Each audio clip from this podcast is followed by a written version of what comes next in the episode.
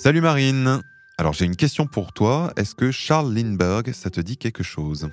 Oui, tu parles de l'aviateur qui a réalisé pour la première fois une traversée de l'Atlantique de New York à Paris. C'est bien ça? Exactement.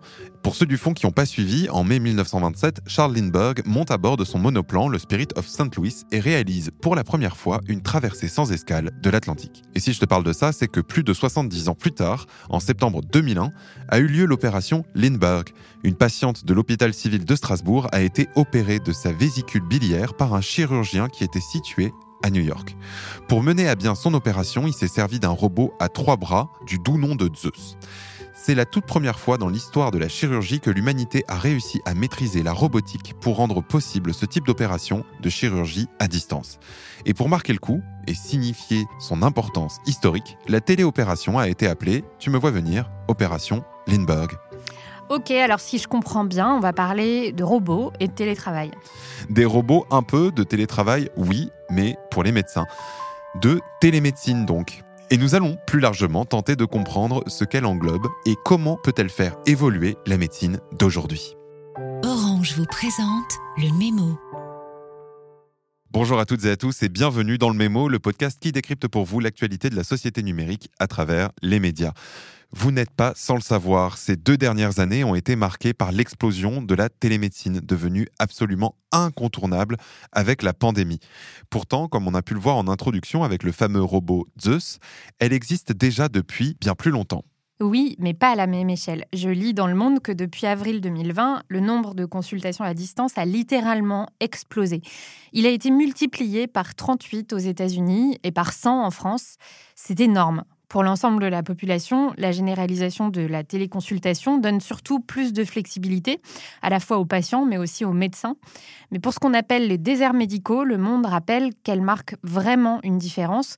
Elle facilite l'accès des soins pour tous, mais surtout, et on y pense moins, elle permet de simplifier le suivi des patients qui ont des maladies chroniques. En leur évitant les déplacements superflus, elle améliore nettement leur qualité de vie et leur permet aussi d'avoir accès plus facilement à des médecins experts, ce qu'on appelle la téléexpertise. Ce qui, j'imagine, permet de sauver des vies. Oui, et au-delà de la téléexpertise, la télésurveillance peut elle aussi sauver des vies dans des zones reculées. Toujours sur le sujet des déserts médicaux, Wired donne l'exemple de l'Australie, où l'espérance de vie dans les zones rurales est inférieure de 4 ans par rapport aux villes. Et c'est justement ce que tente de combattre l'ONG Integrated Living, avec la télésurveillance des signes vitaux des populations aborigènes isolées.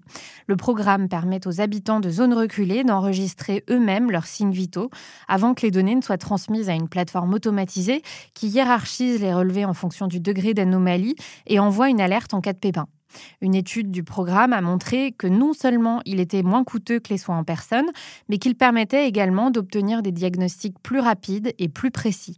Cerise sur le gâteau, les participants ont même acquis des connaissances sur leur propre santé et sur la manière de la gérer. Ouais, tout cela paraît absolument formidable et j'entends bien qu'elle peut sauver des vies. Mais est-ce que la surveillance à distance, ça serait pas un tout petit peu intrusif? Si, et tu as raison de le soulever, mais c'est surtout, du moins pour le moment, encore inefficace. Et c'est ce que raconte le chirurgien Duncan, toujours dans les colonnes de Wired, car le gros problème de ces systèmes, ce sont notamment les fausses alarmes. Et c'est le même principe que celui de l'enfant qui criait au loup. À force de donner de fausses alertes, la véritable alerte passe à la trappe. Ouais, on est donc encore loin d'une adoption massive de ces outils. Pourtant, un rapport de CB Insight explique comment les grandes plateformes de la tech investissent le secteur de la télémédecine pour démocratiser son usage à une plus vaste échelle encore. Et pour, in fine, se tailler une part de gâteau d'un marché estimé à 600 milliards de dollars dans le monde. Facebook mise de son côté sur la télésurveillance, tout comme Google avec Google Health, qui existe depuis 2008 déjà. De son côté, Amazon propose carrément une clinique médicale virtuelle avec Amazon Care car les big tech ont plus d'un tour dans leur sac pour réussir dans ce domaine et sont prêtes à utiliser leur expertise dans le cloud et dans l'intelligence artificielle pour participer à la numérisation des services médicaux. En bref, nous serions proches d'une gafaïsation de la télémédecine. C'est un peu flippant et ça pose une autre question, celle de la sécurité des données médicales. C'est une question que nous avons déjà abordée dans l'épisode précédent, mais qui est intimement liée à la télémédecine. TechWire Asia, par exemple, raconte comment la télémédecine a pris son essor en Asie du Sud-Est, notamment au Vietnam, Myanmar et à Singapour. Mais cet essor s'est accompagné de nombreuses inquiétudes de la part des patients quant à la sécurité de leurs données. TechWire Asia rapporte que 30% des prestataires de soins de santé ont connu des cas où leurs employés ont compromis les informations personnelles de clients lors de consultations à distance, ce qui ne risque pas de s'arranger avec l'utilisation toujours accrue de la télémédecine dans la région. Toujours en Asie du Sud-Est, un article de Tehran Times explique d'ailleurs comment l'Indonésie commence déjà à installer des centres de téléchirurgie en collaboration avec l'Iran, avec des patients qui se situent parfois à des centaines, voire des milliers de kilomètres. C'est dingue, mais de mon côté, il y a un autre point qui me chiffonne et sur lequel je m'interroge je suis pour ma part hyper attaché à la relation que j'ai construite avec mon médecin traitant. Je le vois en personne et il s'est toujours montré empathique. Ma question c'est est-ce qu'il se montrerait autant à l'écoute en téléconsultation et est-ce que d'une manière plus large, l'essor de la télémédecine pourrait changer la pratique médicale? À ce sujet, Wired relate une expérience fascinante de l'université Carnegie Mellon où des participants ont été invités à prendre des décisions médicales pour des inconnus. On leur a demandé de choisir entre des traitements plus efficaces mais plus douloureux ou moins efficace mais moins douloureux.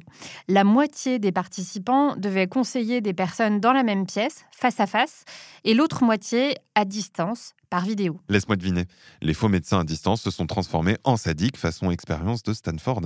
Eh bien, pas tout à fait. Les résultats dépendaient de la manière dont les sujets de l'étude se représentaient eux-mêmes, ce que les psychologues appellent la construction de soi.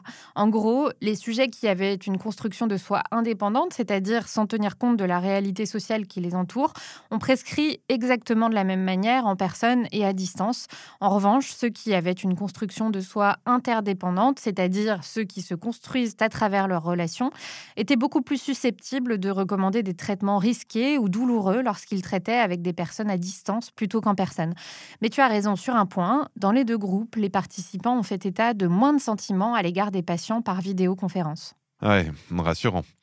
Pour conclure sur une note plus joyeuse, on peut tout de même dire que depuis l'opération Lindbergh jusqu'à la pandémie, la télémédecine aura permis et permet encore de réelles avancées dans l'accès aux soins.